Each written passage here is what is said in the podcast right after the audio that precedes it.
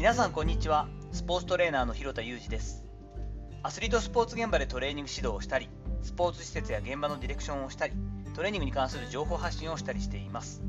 最初に告知をさせてくださいというか、えっと、6月3日の金曜日に関してはもう本日これからなんですけれどもいよいよ、え本日そしてあさってですね5日の日曜日にトレーナーに必要な10年後も生き残るための戦略2022というオンラインセミナーを開催します。えそれぞれ内容は同じです。午後8時から9時までの1時間、その後質疑応答といった感じで考えていますが、参加費は2000円になります。日曜日に関しては、今、あ興味あるなと思っていただいたり、スケジュール空いたなという方に関しては間に合いますので、概要欄の紹介ページ URL の方をぜひご覧ください。本日は、若い感性を頼って運用してみるインスタグラムというお話をしていきたいと思います。えー、6月に入りました、えー、ちょっと私の働き方は結構変わってきていて、また詳しい話は、えー、と今後していけたらと思うんですけれども、SNS 活用しての発信を仕事としてどんどん増やしていくつもりではあります。とはいえですね、毎日の音声配信、定期的な Twitter でのツイート、月2回ずつのノートとブログの、えー、ライティング、週1回のメルマガを書く、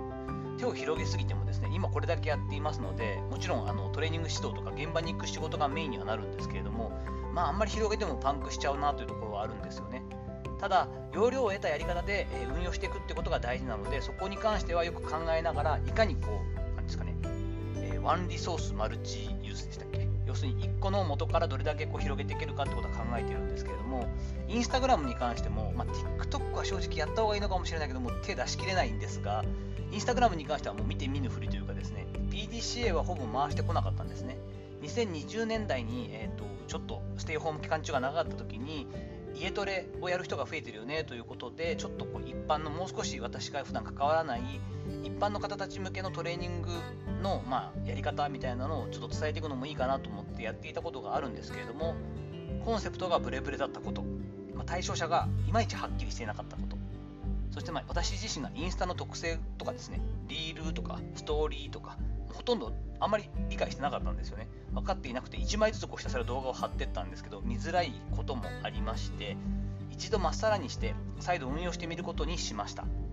でこの際私が我流で勉強してもですねやはりちょっともう40半ばのおっさんですからほとんど僕インスタグラム個人であんま見ないんですよね。やっぱこ誰が詳しいかなと思うと高校2年の我が家の次女がですねやっぱりメインはインスタグラムをよく見てるんですインスタで見てフォローしたり、インスタからこう URL 飛んでショッピングしたりとか、髪の毛切りに行くところもここがいいらしいからちょっと見たところでちょっと調べてみるわなんて言うと、インスタグラムに行くんですよ。なので、次女をですね、アドバイザーに任命しまして、的確なアドバイスをもらうことにしました。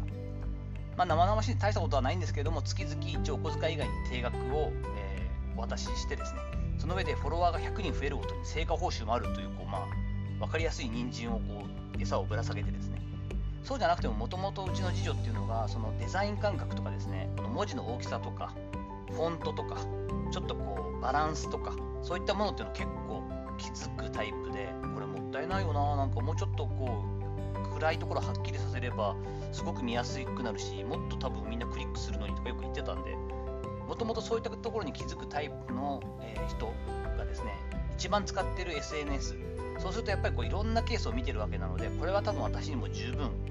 メリットがあるなと思いました。その上でですね、ちょっとま下心としては、そろそろね、年頃になってきた娘、これから成人していく高校2年生から3年生になっていく娘がですね、楽しみながらもマーケティングの発想で自分が普段使っている SNS をこうもう一回違う視点で見ていくということを鍛えてほしいということもあります。その上で私自身としてはですね年頃の娘との共通話題ができるということはいいことでいろんなことでまたあのインスタどうなってるなんつって会話がたくさんできるというのはまあ、父親としては嬉しいということもありまして、一石何鳥かなということなので、そんな風にして、娘とのインスタグラムの運用というかですね、二人三脚でちょっとやってみようかなと思ったりしています。それほどね、インスタグラムに関しては Twitter などほど毎日毎日細かく配信とかそこに時間を割くという感じではないと思うんですけれども、コンセプトをしっかり決めて、週に2回、3回ぐらいはしっかりと上げていって、着実にフォロワーを増やしていけたらいいなと思っています。ので、ぜひぜひですね、インスタグラムの方まだ見たことないよと、ひろたのあるんだってことを知らなくて興味持っていただいた方はですね、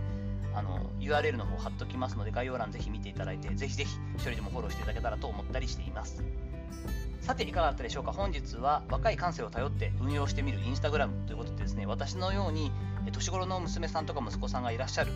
えこの音声配信を知っている方とか聞いてくださってる方からすると非常にこう新しい SNS とか今までやってなかったものを運用するときに子どもたちの実際のこう意見とか感想とかアイデアを聞くっていうのはすごくいいことだと思いますのでそんな話をシェアさせていただきました。本日の話のご意見やご感想などあればレター機能を使ったりコメント欄にお願いいたします。いいねやフォローも引き続きお待ちしております。どうぞよろしくお願いいたします。本日も最後までお聴きいただきありがとうございました。この後も充実した時間をお過ごしください。それではまたお会いしましょう。広田裕二でした。